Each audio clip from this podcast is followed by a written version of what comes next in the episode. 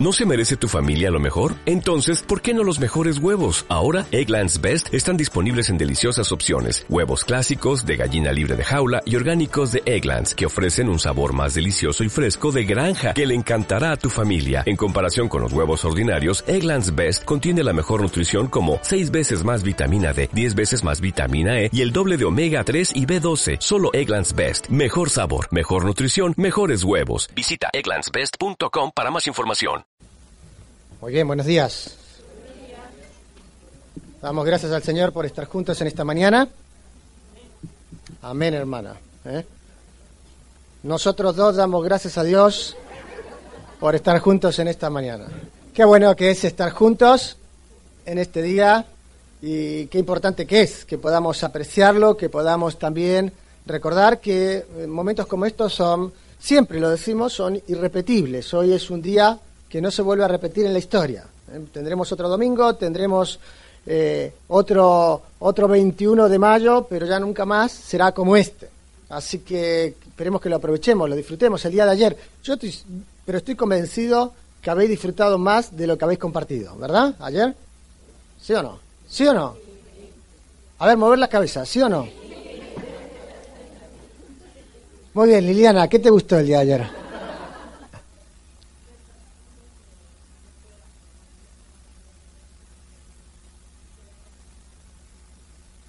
Muy bien, gracias a Dios. Tantas personas que estaban ayer aquí, que venían, que compartieron, la verdad fue una bendición. Y tengo que decir algo, ayer aprecié mucho más el trabajo de las mamás. ¿eh? Me quedé cuidando a los niños arriba y, oraba y decía, Señor, ¿cuándo termina esa reunión? Nunca voy a salir de esta, yo decía. El hermano Miquele también eh, estaba allí arriba y, y algún otro que podemos contar que hemos sobrevivido. Bueno, eso aparte. Muy bien. Damos gracias a Dios por los que nos visitan, nos acompañan en esta mañana. Muchas personas que, que también están eh, visitándonos hoy por primera vez. Emily, bienvenida, que Dios te bendiga, eh, amiga de eh, Ashmin. Así que gracias a Dios también por ella. También ayer estuvo Janet por primera vez, ¿no? Por primera vez. Bienvenida, hoy está acompañándonos con, en esta hora. También Brandon, bienvenido, que Dios te bendiga. Es una bendición verte de aquí. Y son tantos que me los tuve que anotar a todos, ¿eh? Muy bien, también está con nosotros Poli, ¿no? ¿Dónde está? Allí, Poli. ¿eh? Bienvenida, amiga de Emma. Y también, a ver, lo voy a decir. Jerome. ¿No? Jerónimo, vamos, ¿eh? Más fácil, ¿eh? Jerome también está con nosotros. Otro superviviente, quiero deciros, ¿eh? Llegó ayer por primera vez, yo pensé que ya no volía más después de lo de ayer. Pero aquí está con nosotros, bienvenido. También es una alegría tenerte con nosotros en esta mañana. Alguien que le traduzca lo que acabo de decir, que ha sido bueno, ¿eh? Lo demás no, pero eso que ha sido bueno. Y está con nosotros también Carolina de visita, ¿eh? acompañándonos. Ella viene de un viaje del norte de África y ahora está aquí unos días y también es una bendición. Que Dios te bendiga. Acabo de conocerla yo también, así que es una, es una bendición eh, tenerte con nosotros. Y está con nosotros, ha vuelto Salvador. Salvador estuvo allí perdido en el monte por un tiempo trabajando pero el Señor le permitió volver, así que gracias al Señor por, por nuestro hermano. Pero tenemos también personas que recibimos, personas que están, personas que vienen, pero también personas que se marchan. Así que ahí tiene que ser... Uh, ¿eh? Personas que se marchan, a ver. Claro, para expresar un poco más. Se marchan Emma y se marchan eh, Beca también, las dos. ¿Salen el día? ¿Qué día marcháis? El martes. El día martes... Han entendido, sí. Quiere decir que después de cuatro meses en España han podido aprender. Así que se marcha, pero yo quiero pedirles simplemente una, una, breve palabra de despedida de testimonio. ¿Puede ser? Breve. Ahí se, se turnan quién. Venga. Antes que termine el culto, venga. Um, quiero dar muchas gracias para que um, pueda estar aquí con vosotros. Um, ha sido un tiempo muy precioso para dar gloria a Dios en otra, um, otra cultura y en otro idioma. Y voy a echar a vosotros primero. Y uh, vosotros um, siempre um, estáis um, en mi corazón. Que Dios te bendiga. Venga. Gracias a todos por, um, por la bienvenida que he tenido. He aprendido muchísimo más aquí que he aprendido en mi universidad. He aprendido mucho. Puedes preguntarme sobre las de franquismo. O...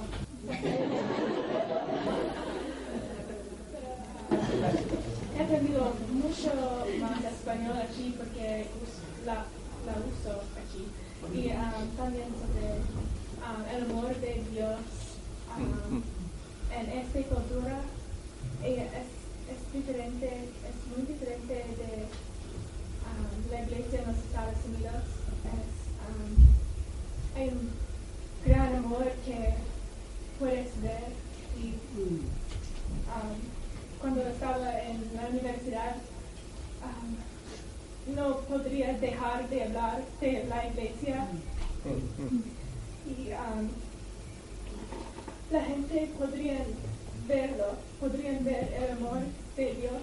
Y un chico de China me preguntó sobre um, la iglesia porque estaba muy curioso y él venía a esta iglesia y fue la primera iglesia que él ha entrado en su vida um, porque estaba muy curioso porque no porque yo no podía dejar de hablar de esta iglesia.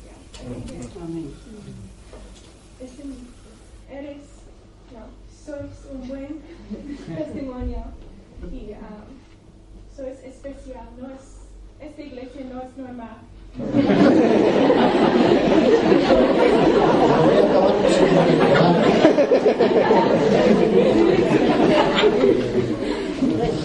quiero muchísimo Amén. Amén. Tomémoslo positivamente. Gracias a Dios. La verdad, gracias a Dios porque podemos transmitir el amor del Señor, ese amor que el Señor nos dio.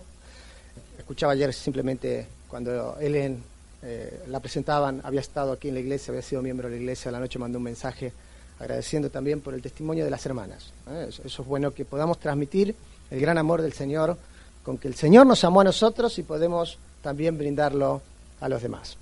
Muy bien, el día viernes dije algo y, cuando estaban, estaban algunos decían, ah, a ver si lo dice ahora o no.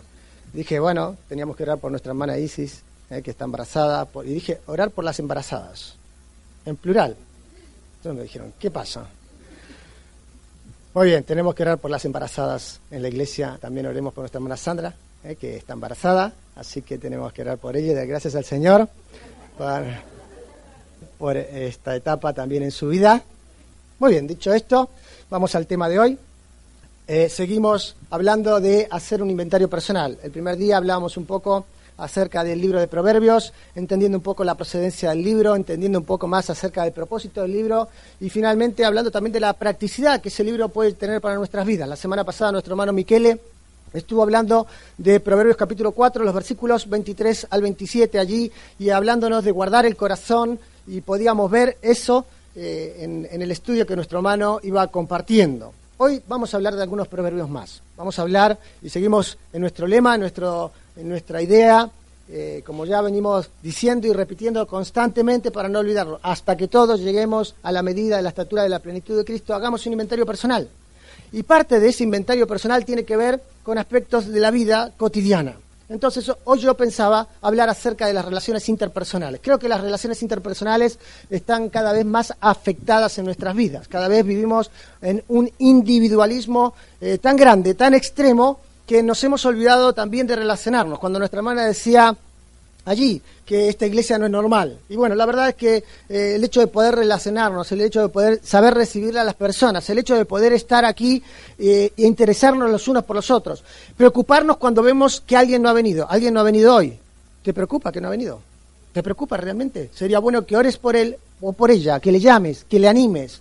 Eh, quizás alguien está esperando una llamada tuya, una llamada mía, que podamos ser en estos, en estos aspectos prácticos también, interesarnos de corazón. Las relaciones interpersonales cada vez están más afectadas en todas las áreas. Hablamos de las familias, las familias están afectadas. Vemos la, quizás cómo, cómo nos relacionamos en el hogar, los esposos, los padres, los hijos con los padres, los hermanos, cómo nos, nos relacionamos con los amigos. Bueno, vamos a conectar algunos de estos proverbios hoy. Y cada uno de nosotros tenemos un concepto muy pe- peculiar.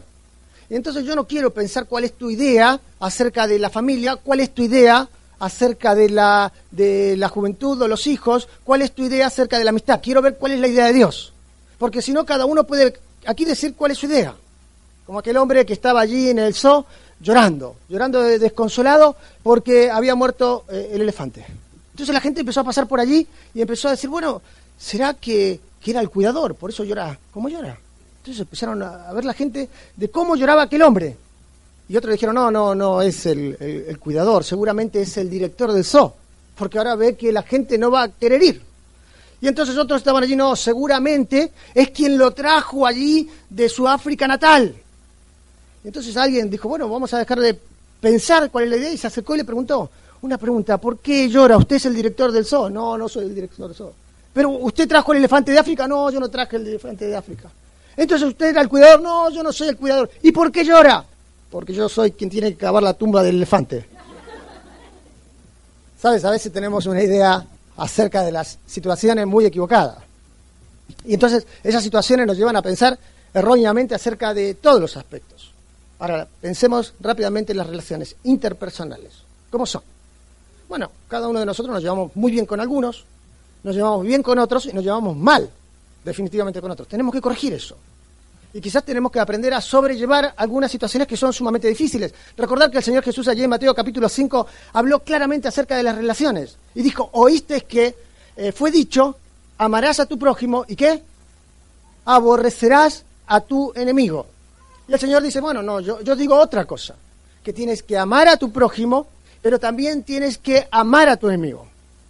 Tienes que orar por él, tienes que preocuparte por él. El Señor cambia el sentido de las relaciones interpersonales para que sean más profundas, para que sean más sinceras y para que podamos reflejar el carácter de Cristo a través de ellas. Cuando hablamos de las relaciones interpersonales, en el libro de Proverbios podemos ver distintos aspectos que queremos considerar. Dije que íbamos a hablar acerca de la familia, acerca de la juventud y los hijos y acerca de los amigos. Pero vamos a comenzar al revés, vamos a comenzar por los amigos. ¿Qué os parece? ¿Qué idea tenemos nosotros de la amistad? Y entonces quiero que veamos allí. La premisa para nuestras vidas, si tenemos que saber, es no la de un libro de proverbios, vamos a comenzar quizás con una idea en el Salmo 119, cuando David, en el versículo allí 63, dice, compañero soy, soy yo de todos los que te temen y guardan tus mandamientos. Una vez más, dice allí, compañero soy yo de todos los que te temen y guardan tus mandamientos. Vamos a orar. Amado Padre, en esta hora queremos darte las gracias por poder estar juntos aquí, por poder abrir tu palabra, por poder compartir también este tema tan relevante que tiene que ver con las relaciones interpersonales, que tiene que ver con nosotros que tiene que ver cómo somos y cómo construimos nuestra familia, cómo construimos la amistad y cómo somos nosotros como hermanos y como hijos. Oramos, Señor, para que a través de tu palabra seamos iluminados de tal manera que también podamos ser instruidos incorporando estas verdades a nuestra vida y haciendo una diferencia para la eternidad. Que personas puedan ver en nosotros el testimonio de Jesús. Gracias por este momento. Pedimos tu dirección en el nombre de Jesús. Amén.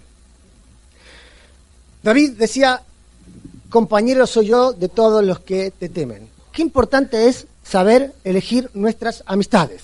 He oído muchas veces, tengo muy buenos amigos fuera de este lugar. Bueno, eh, tienes que considerar qué tipo de amigos son. Muy buenos, yo les puedo contar mi vida que eh, realmente ellos me van a aportar grandes cosas, pero quiero que recuerdes esto no comparten contigo la eternidad. Hay cosas que no van a llegar a comprender. Hay cosas que tú no vas a poder llegar a transmitir. Y entonces es importante tener una buena relación con todos, absolutamente con todos, pero tenemos que saber escoger quiénes son nuestros compañeros de viaje, quiénes van a, quiénes van a ser aquellas personas que nos van a acompañar en el recorrido. Ayer compartimos en un momento con el hermano Gustavo y hablábamos allí, hay cosas que el Señor nos lleva a vivir solos, hay cosas que vamos a vivir solos. Nadie las va a vivir por ti cuando pierdas a un ser querido, cuando quizás una situación se eh, un revés en la vida, pérdida de trabajo, no, solo tú pierdes el trabajo, solo a ti te pasa eso. Pierdes el trabajo, pierdes la salud, eh, pierdes quizás un, un buen negocio, eso te pasa solamente a ti. Y lo pasas solo, pero tienes que tener cuidado de no pasarlo en soledad. Esa es la diferencia. Y hay momentos en la vida que vamos a pasar las cosas o las situaciones en la vida solos. porque es una cuestión donde Dios trata contigo y Dios trata conmigo. El Señor Jesús iba a morir en la cruz solo. Pero fijaros que hasta el momento, antes de morir, no está en soledad. Está con sus discípulos y le está diciendo, orar conmigo. Vamos a orar. Mi alma está angustiada hasta la muerte, pero orar. Y debemos comprender eso, que hay momentos y hay situaciones en la vida que vamos a pasarlas solos, pero no debemos pasarla en soledad. Y ahí es donde los compañeros, aquellas personas que comparten con nosotros la fe, que comparten con nosotros el mismo espíritu, pueden acompañarnos y ser de bendición y de edificación. Cuando nosotros leemos el libro de Romanos, en el capítulo 16, Pablo hace una lista de 26, 27 nombres. Personas que le han acompañado en el peregrinaje de la vida. Personas que le han acompañado y han sido sus colaboradores en el servicio del Señor. Personas que han podido vivir a la par del apóstol, codo a codo, sus sufrimientos como también sus momentos de plenitud y gloria. David decía, yo tengo buenos amigos, son aquellos que te temen y guardan tus mandamientos. Y creo que tenemos una gran responsabilidad a la hora de cultivar relaciones interpersonales. Y no solamente a la hora de cultivarlas, escucha, ahora a la hora de cuidarlas, a la hora de proteger esas relaciones interpersonales. Por eso queremos ver algunos principios de proverbios que nos van a ayudar a, entender eso. Fijaros que en Proverbios capítulo 18, versículo 24, alguien que lo busque, nos va a dar un versículo que sabemos perfectamente. Rápido, alguien que tienes que ir al libro de Proverbios, nos vamos a mover solo por el libro de Proverbios. Y si quieres ir a comer esta mañana, tienes que buscarlo rápidamente, ¿vale?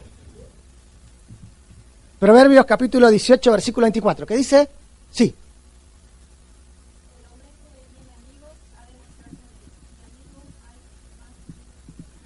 Y allí sabemos este proverbio y lo hemos compartido y lo hemos quizás eh, lo hemos eh, regalado a alguien querido. El hombre que tiene amigos ha de mostrarse amigo y amigo hay más unido que un hermano. La verdad que la amistad se muestra, el amor se muestra. Como alguien dijo, ¿quieres realmente mirar el amor? Bueno, tienes que dirigir tu mirada al Calvario. Si realmente quieres entender el amor, algo que no se puede entender en esa magnitud, tienes que mirar la cruz. ¿Y qué ves? A Dios mostrando el amor. No hablando del amor, mostrando el amor. Ese amor de Dios. Bueno, una de las cosas que uno tiene que entender en, el en términos de la amistad es ser amigo. Tenemos que ser amigos. Tenemos que cultivar esa relación. Tenemos que darnos y luego recibir. Ya lo dije alguna vez, tiempo atrás compartíamos también algo que habíamos oído en un mensaje con mi esposa. Y decía, en una amistad siempre alguien da más. Y no tienes que tener temor de dar. En una relación siempre alguien da más. Y tienes que saber dar y tienes que saber recibir. Pero tienes que entender algo. Necesitamos ser amigos. Necesitamos cultivar nuestras relaciones. Necesitamos cuidar nuestras relaciones. Cuando el salmista decía, compañero soy, la palabra compañero allí es la palabra ligarse, asociarse. Da la idea de alguien con el que estás muy cercano. Pensamos en el amigo de David, ¿quién era? Jonatán. Jonatán era su amigo. Y Jonatán había comprendido el valor de la amistad al punto que sería él el heredero natural de Saúl, sin embargo que decía, ah, David, tú vas a ser el rey y yo voy a ser el segundo en tu reino. Porque en una relación personal alguien da más. Muchas veces solamente estamos pensando en recoger, solamente estamos pensando en lo que hacen o no hacen por mí. Fíjate, no me saludó para el cumpleaños. Fíjate, no se preocupó de mí en el día del aniversario. Eh, ten cuidado que no sea tu esposa la que dice eso, ¿vale? Entonces, ahora, fíjate, no me pasó esto, no me vino a visitar, no me llamó por teléfono, no me mandó un mensaje, no respondió a mi mensaje. ¿Cómo somos? Y todo esto que al final parece que nos comunica más, la realidad es que cada vez estamos menos comunicados. Como alguien dijo, ¿cuántos amigos tienes? Y se fija ahí, me acuerdo que en un momento decían, uy, yo tengo, no sé, 1500 amigos. Y lo decían al principio, ¿no? En el Facebook, ¿eh? 1500 amigos. Y no conocían ni a, ni a 20 de los que estaban ahí. Pero tenían 1500. La realidad es que muchas veces tenemos un concepto de la amistad eh, superfluo, no queremos que nos conozca demasiado. Y ahora que hemos entendido cómo funciona esto de Facebook, después de 25 años que tenemos ahí, ¿eh? ahora no, ahora restringimos y sacamos, y no, para que no se enteren, para que no vean, para que no... ¿Sabes lo hermoso de una amistad? Que te puede mostrar tal cual eres. ¿Y sabes lo hermoso de una amistad? Que te conocen como eres, que me conocen como soy. No tengo que estar ocultándome, no tengo que estar escondiendo. Un proverbio más. Miramos Proverbios 19.4, otro que busque Proverbios 19.4 y luego Proverbios 11.13. ¿Qué dice Proverbios 19.4?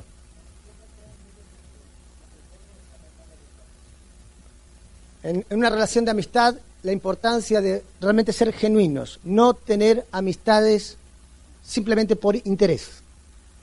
¿Qué puedo obtener yo? A ver, ¿qué me beneficia? Esto? La importancia de ser genuino en nuestra relación. Ese es el principio. ¿Quieres hablar de amistad? Sé amigo. ¿Quieres hablar de amistad? Sé genuino. A ver, ¿qué puedo obtener yo de esto? Uy, me voy a arrimar a este. Todos son, son amigos del rico, dice. Pero del pobre, nadie quiere ser amigo. Eso no nos pasa aquí. Esto, los pobres somos amigos entre los pobres. Pero cuidado. Cuidado solamente tener una amistad para ver qué puedo obtener de ella. ¿Qué más? Otro principio. Seguimos. Proverbios 11:13. ¿Qué dice?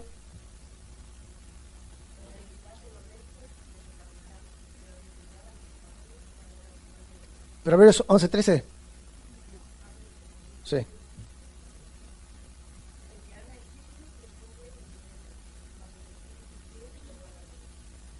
Fijaros. ¿Quieres hablar de amigos? Sé fiel. Sé fiel. Sé fiel en guardar aquello que te han confiado. Sé fiel en eh, realmente tener un corazón íntegro en cuanto a ello, de preocuparte, orar por ello. E incluso si alguna vez crees la necesidad de que alguien más tiene que saberlo, tiene que, tienes que compartirlo con esa persona. Tienes que decirle, mira, esto necesitas ayuda, tal persona te puede ayudar, díselo tú o se lo digo yo. O muchas veces, en una amistad de fidelidad, hay que confrontar. Y lo que me está diciendo está mal. Y es un precio alto muchas veces. Porque claro, no, yo eh, que yo quiero tener una amistad, no quiero que se enfade conmigo. Fieles son las heridas del que ama. Pero luego dice, importuno el beso del que aborrece. Proverbios 27, ¿no?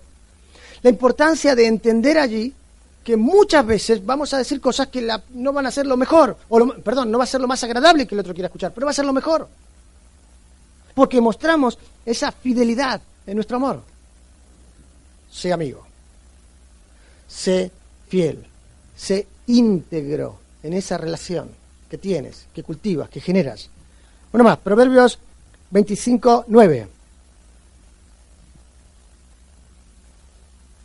¿Qué dice Proverbios 25, 9? ¿Sabes lo que está diciendo? Si tienes un problema con alguien, trátalo con él. Habla personalmente, cara a cara, no por Facebook. No le mandes, no, resuélvelo con él. Y dice, trata tu causa con tu compañero. Y luego dice, y no descubras el secreto a otro. No vayas por allí diciendo y comentando el problema que has tenido y la situación y cómo, y cómo lo has dicho, porque es una cosa, eso es muy curioso, ¿no? No, yo le dije tal y cual y esto. No, no me dijo ni la mitad de lo que había dicho, ¿no? Pero a veces parece que es mejor si parece que, lo transmito así con enérgicamente. Como dicen aquí, y después la realidad es que no nos comemos ni una rosquilla, ¿no? Qué importancia y qué, y qué importante es ser prudentes. Prudentes.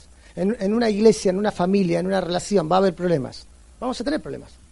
Claro que sí. Y recordar que la iglesia es no solo un edificio en el que tenemos parte, que somos piedras vivas en el edificio de Dios, si no somos la familia de la fe. Y en la familia hay problemas. Pero también en la familia hay que saber resolver los problemas. Porque si no sabemos resolver los problemas, ¿sabes qué pasa? Saldrás de esta, de esta iglesia saldrás. Te vas. Y te vas a la otra iglesia. Y te vas a la otra. Y te llevas tu problema contigo. Y si no aprendes a resolver los problemas en la familia, saldrás de esta familia. Y bueno, me voy a crear otra familia. Y voy por allí, y voy por allá. Recuerda, somos familia de Dios.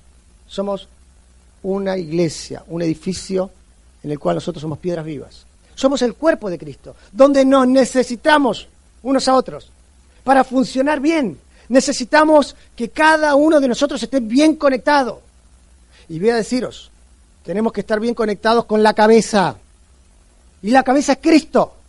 El problema nuestro muchas veces es que nuestra conexión con Cristo no está del todo bien. Por eso luchamos con algunas cosas que no deberíamos luchar. No digo que no tenemos que luchar con nada. Todos nosotros luchamos con cosas. Todavía estamos siendo perfeccionados. Todavía hay cosas que no están bien en nuestras vidas. Pero cuando de pronto pasan tantos años y seguimos luchando con las mismas cosas y los mismos pensamientos y las mismas actitudes que nos alejan los unos de los otros, es que la conexión con la cabeza no está bien.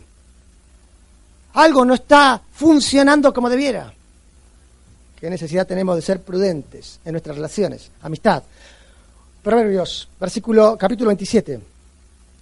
Leemos el versículo 9. Dice, el ungüento y el perfume alegran el corazón y el cordial consejo del amigo al hombre.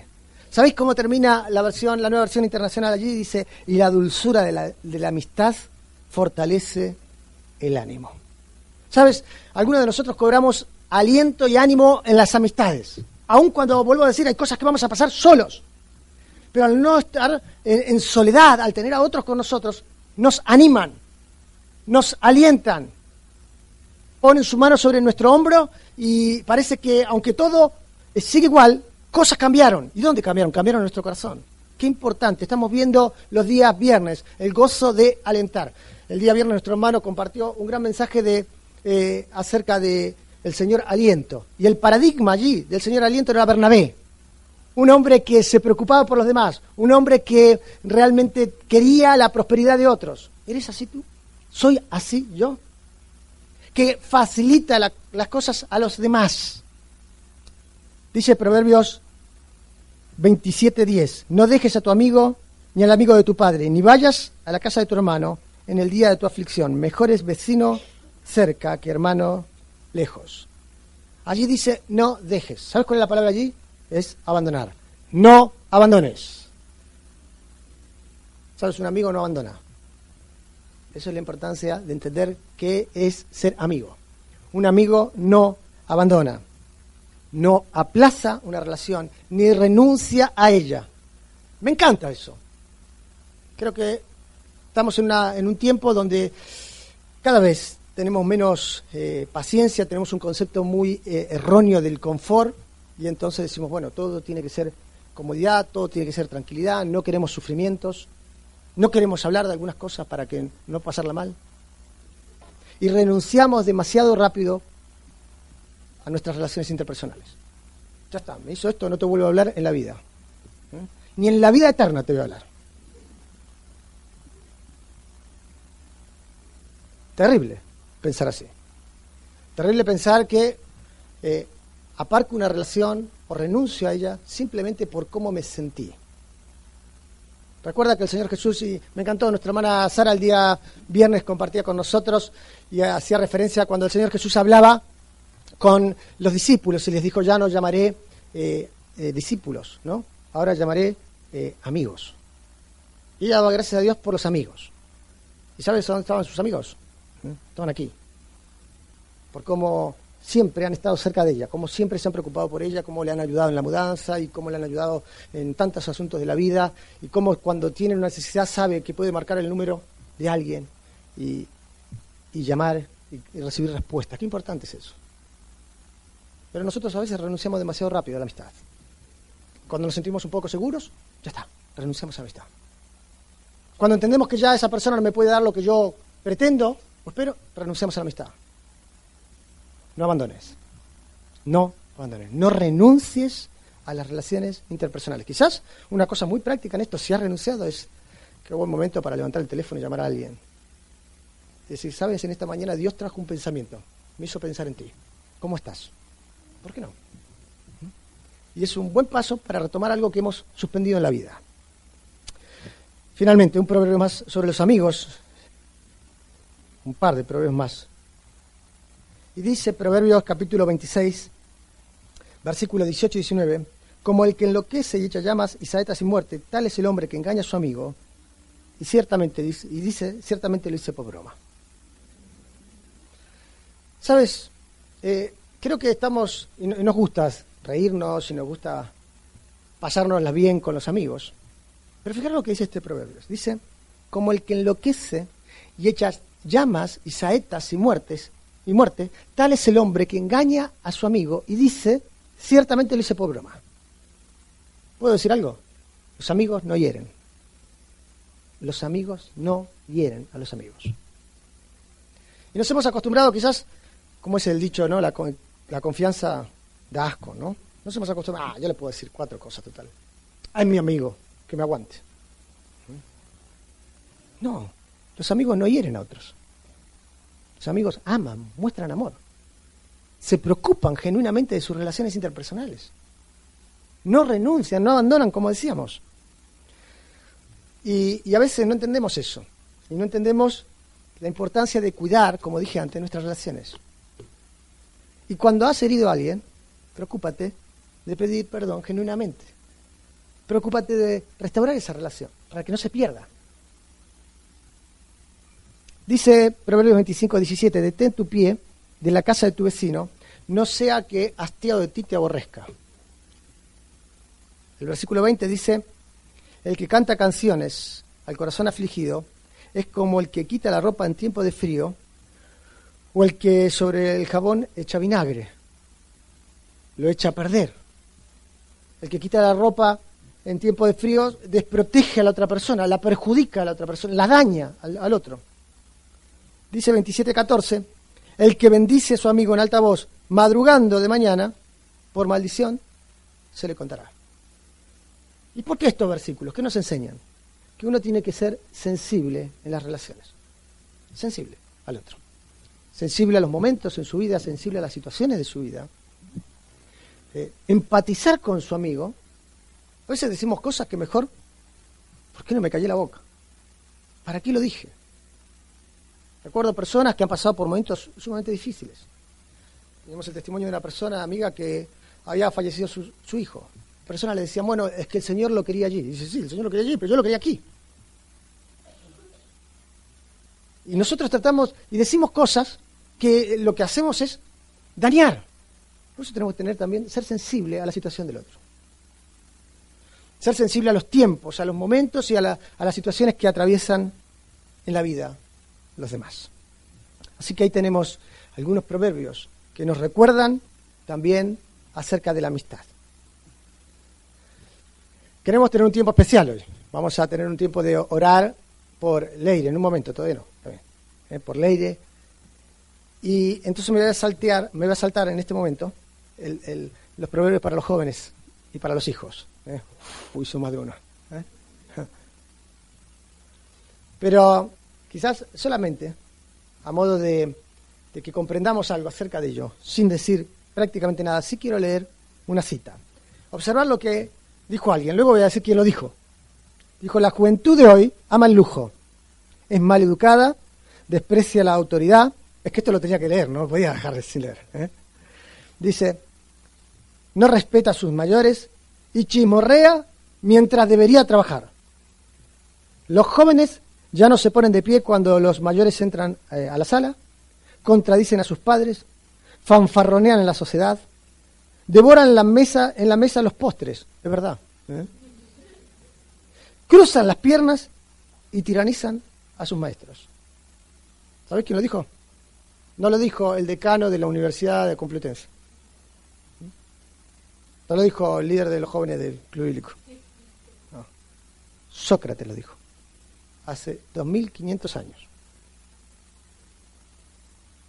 Quizás porque es una característica de la juventud que se repite, se repite, se repite. En otro momento veremos algunos proverbios para los hijos y para los jóvenes. Pero también tiene que hacernos reflexionar sin, lamentablemente me gustaría detenerme un poco más aquí, pero quiero hablar de unos proverbios para la familia. Algunos proverbios que nos van a enseñar algo acerca de la familia. Porque tiene que ver, es el núcleo donde las relaciones deben eh, generarse de forma sana, más que en ningún otro lugar y de ahí construir la sociedad. Porque cuando hablamos de relaciones sanas y de relaciones bien llevadas, estamos hablando de un elemento fundamental en la vida. ¿Y qué decir acerca de la familia? Veamos Proverbios capítulo 24, vamos allí. Proverbios capítulo 24, leemos rápidamente unos versículos.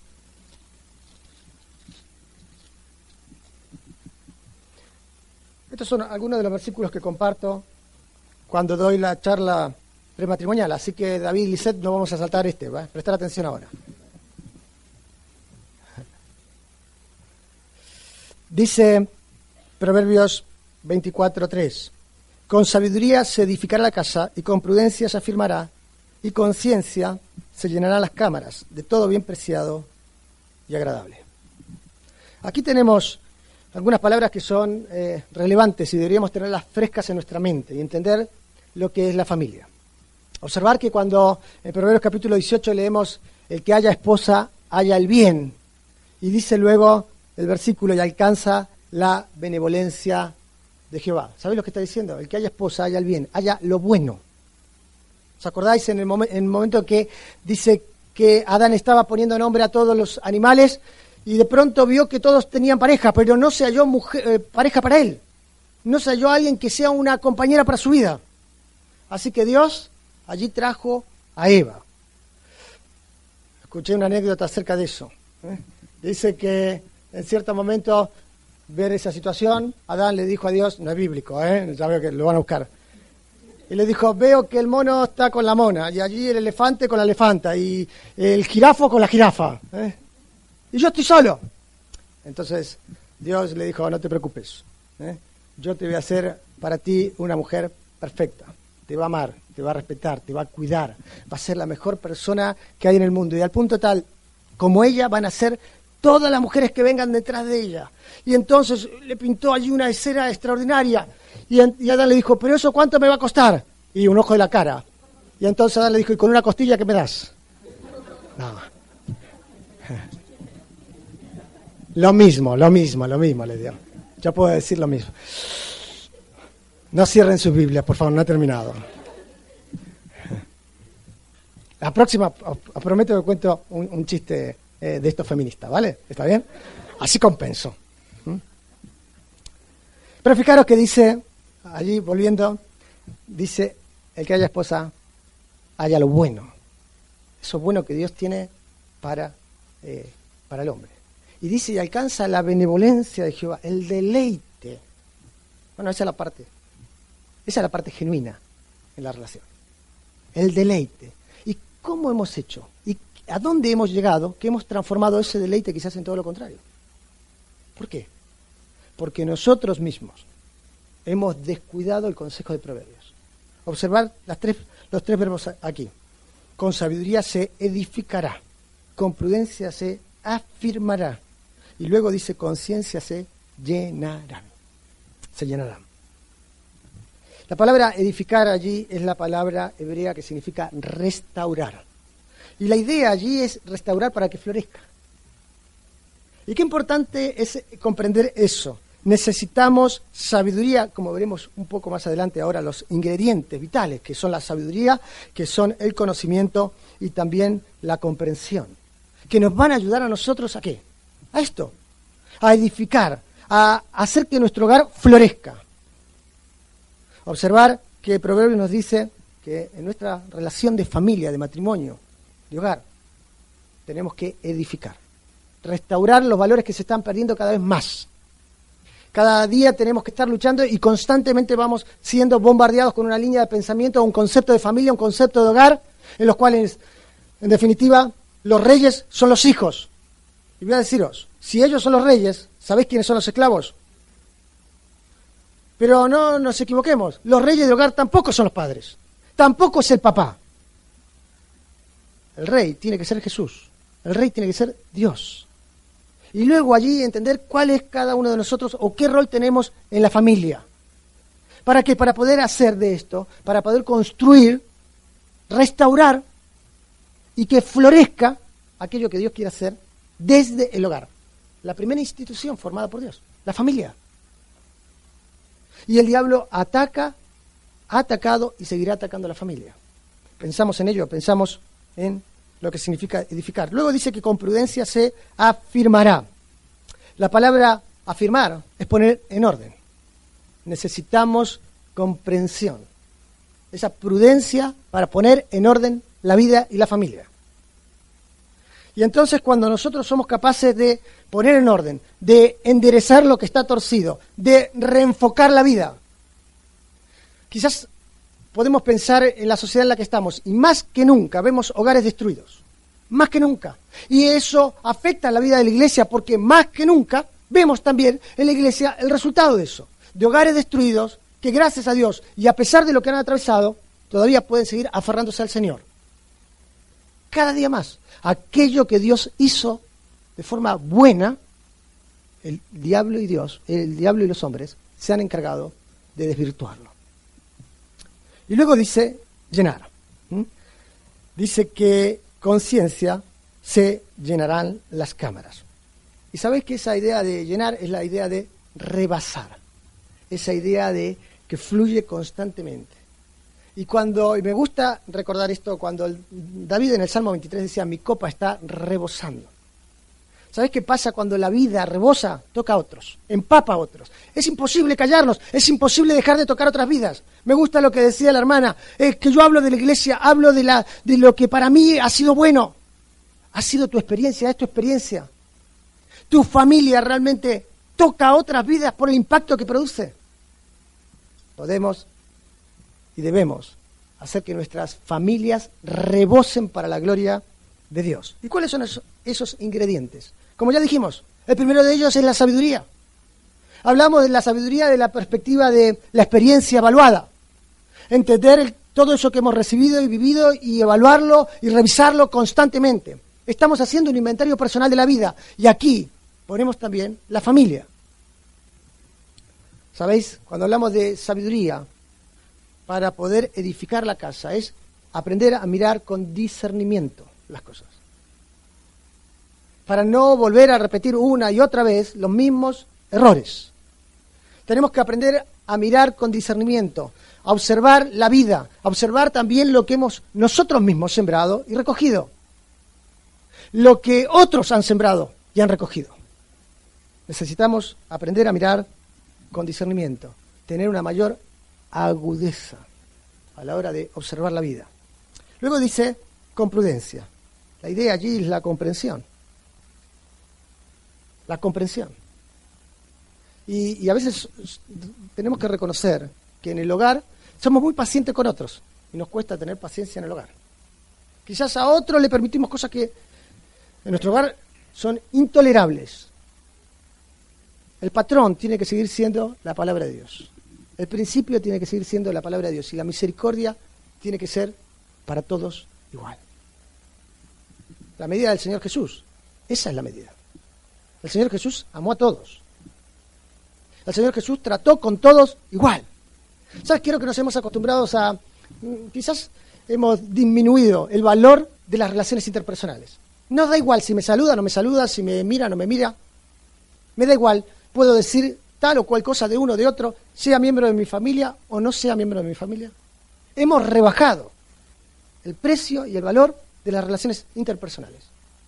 Cuando el Señor Jesús la elevaba y decía, vais a ser mis amigos a partir de ahora. Nosotros decimos, ya no vais a ser más mis amigos. Me encantó hablando con una persona que hablaba y decía, independientemente de las situaciones que vivamos en casa, ah, yo le tengo dicho a mi hija, siempre vuelve. Me encantó que me lo diga. Qué importante, digo. Algunos de nosotros decimos, no, ya basta. Vete, ¿cuándo te vas? No quiero que vuelvas. Sin embargo, mostrando este amor, decía, siempre vuelve. Vamos a estar aquí para amarte. Pase lo que pase, vamos a estar aquí. Qué importante es eso. ¿Sabes? En alguna medida, la comprensión.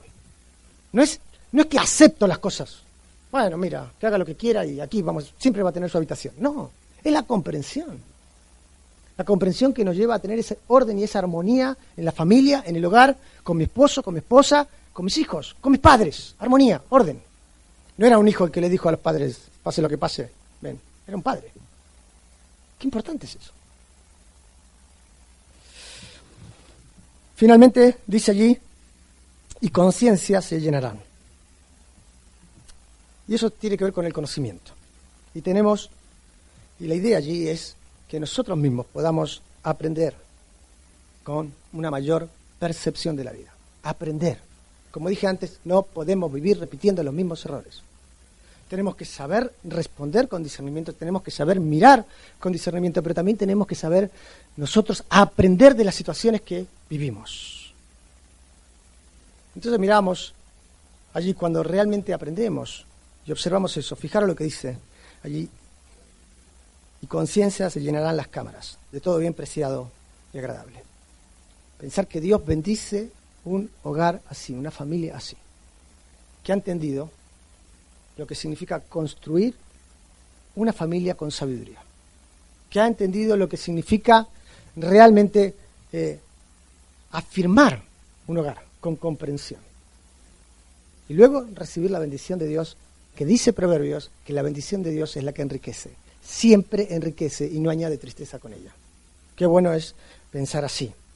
Cuando hablamos de la familia y cuando pensamos en esto, pregunto, ¿cuál es tu aportación en tu hogar? Porque tú eres miembro de un hogar, seas papá, seas mamá o seas hijo. ¿Cuál es tu aportación en el hogar? ¿Realmente estás aportando para que esa casa sea edificada? ¿Realmente estás aportando para que esa casa sea firmada y sea llena de bendición? Necesitamos realmente incorporar estas cosas a la vida. Ser más sabios, más comprensivos y crecer en el conocimiento de la palabra de Dios, pero también de las experiencias o de las experiencias que hemos vivido en el Señor. Entonces miramos y pensamos en una hora como esta. Fijaros que cuando Salomón hablaba también de la familia, es un salmo que leemos muchas veces, el Salmo 127, y lo hemos compartido muchas veces en, en alguna boda allí. Si Jehová no edificara la casa, en vano trabajan los que la edifican. Y sí, Dios va a edificar nuestro hogar, pero también nosotros tenemos parte en ello. Y tenemos, por eso digo, tenemos que estar conectados con la cabeza para que las cosas funcionen. Y luego dice, si Jehová no guardare la ciudad en vano, verá la guardia. Por demás, es que os levantéis de madrugada y vayáis tarde a reposar, y que comáis pan de dolores, pues que su amado dará Dios el sueño. Así que te puedes esforzar mucho, te puedes sacrificar por todo, pero si realmente no es Dios quien está bendiciendo la vida, eso no tiene ninguna trascendencia. Y observar que dice luego, dice, he aquí herencia de Jehová son los hijos, cosa de estima el fruto del vientre. Y dice luego, como saetas en mano del valiente, así son los hijos habidos en la juventud. Bienaventurado el hombre que llenó su aljaba de ellos. No será avergonzado cuando hablare con los enemigos en la puerta. Y ahí llega otro tema, la importancia de asumir la responsabilidad de tener hijos. Y dice que son flechas, algunos ya lo quieren lanzar, que se vayan ya. ¿eh? Pero realmente, ¿sabes lo que estás proyectando cuando los hijos están marchando? Estás proyectando lo que has sido tú en tu hogar. Y eso es. Y, estás proyectando lo bueno y lo malo. Y algunos dicen, bueno, cuando yo me case, esto lo voy a hacer. Ah, pero cuando yo tenga mi familia, esto definitivamente no lo voy a hacer. Por eso necesitamos la palabra de Dios, la instrucción de Dios, el consejo de Dios, aplicarlos en nuestra vida, aplicarlos en nuestro hogar y proyectar a nuestros hijos en esa dirección. Nosotros damos gracias a Dios por la vida de Marvin y Eva, que están llenando la aljaba de ellos. ¿Eh? Dijeron, vamos a ser bíblicos. No sé si estarán edificando la casa, no sé si estarán eh, allí afirmándola, pero están llenándola de todo bien. Y leer es un bien, es una bendición. Me gusta cuando Proverbios capítulo 14 termina diciendo en el versículo 26, esperanza tendrán sus hijos. ¿Sabes quién tiene esperanza? Los hijos de aquellos, aquellas familias que han caminado en fe. Eso es. Esperanza tendrán sus hijos. ¿Qué esperanza? La esperanza de heredar todo lo que los padres trabajaron, no. Eso queda aquí. La esperanza que, bueno, mira, cuando ya mis padres no estén, nosotros vamos a tener esto y aquello, no, no. Esperanza de tener un hueco en la vida por quienes eran sus padres, tampoco. La esperanza que los padres y como padres podemos transmitir a los demás. Y quizás pensando en vosotros, hermanos, antes de orar con Leire aquí adelante, es decir, es vuestra responsabilidad transmitir esa fe. Es vuestra responsabilidad vivir a Cristo. Es vuestra responsabilidad, como la de todos nosotros aquí, es edificar. Hacer que vuestro hogar florezca cada día. ¿Sabéis qué fácil es que una planta se marchite? ¿Sabéis qué fácil que es? Algunos, algunos sois expertos en eso. Pero para que una planta florezca y vuelva a florecer, exige trabajo, atención, observación. Necesita que realmente nosotros estemos implicados en ello. La responsabilidad de un hogar así, para que el hogar florezca. Para que el hogar sea afirmado, hay que ponerlo en orden todos los días. Y va más allá de hacer las camas, recoger la ropa, limpiar el hogar. Poner en orden la familia cada día, en sintonía con el corazón de Dios. Y queremos dar gracias a Dios por la vida de nuestros hermanos Marvin y Eva, muchas veces pasando por distintas situaciones difíciles. Pero el Señor fue cuidándoles y guardándoles, y lo seguirá haciendo. Y Dios les ha bendecido con tres hijos. La última, Leire. Le voy a pedir que vengan aquí adelante. ¿eh? Y ellos decían, ah, queremos presentarla delante del Señor, no porque sea un rito. No porque sea lo que... Venir aquí. No es porque sea nuestra, nuestra forma religiosa de atender o de presentar a los hijos del Señor, no tiene que ver con mucho más que eso. Tiene que ver con fundar una familia en el temor de Dios. Es pensar en esta nueva oportunidad que Dios le da de seguir transmitiendo la fe, no te preocupes. Va a llorar igual, cada vez que la coja, todos los niños lloran. ¿eh? Ya lo tengo asumido. Pero pensar en, en vosotros y pensar en que Dios os ha bendecido con una familia. Pero la familia más grande de la que sois parte es la mayor bendición, la familia de la fe. Y el Señor tiene que seguir construyendo y edificando vuestra casa, permitírselo. Que el Señor les dé la sabiduría para criar alegre en el temor del Señor, andar en Él, en Él, conocerle, caminar. El mayor reto de un padre es no que sus hijos hereden la fe, sino guiar a sus hijos a Cristo. Eso es el mayor reto de un papá. Y que Dios os conceda el reto y os conceda la bendición de guiar a vuestros hijos al Señor. Alegre a Cristo. Vamos a orar, vamos a ponernos de pie en esta hora.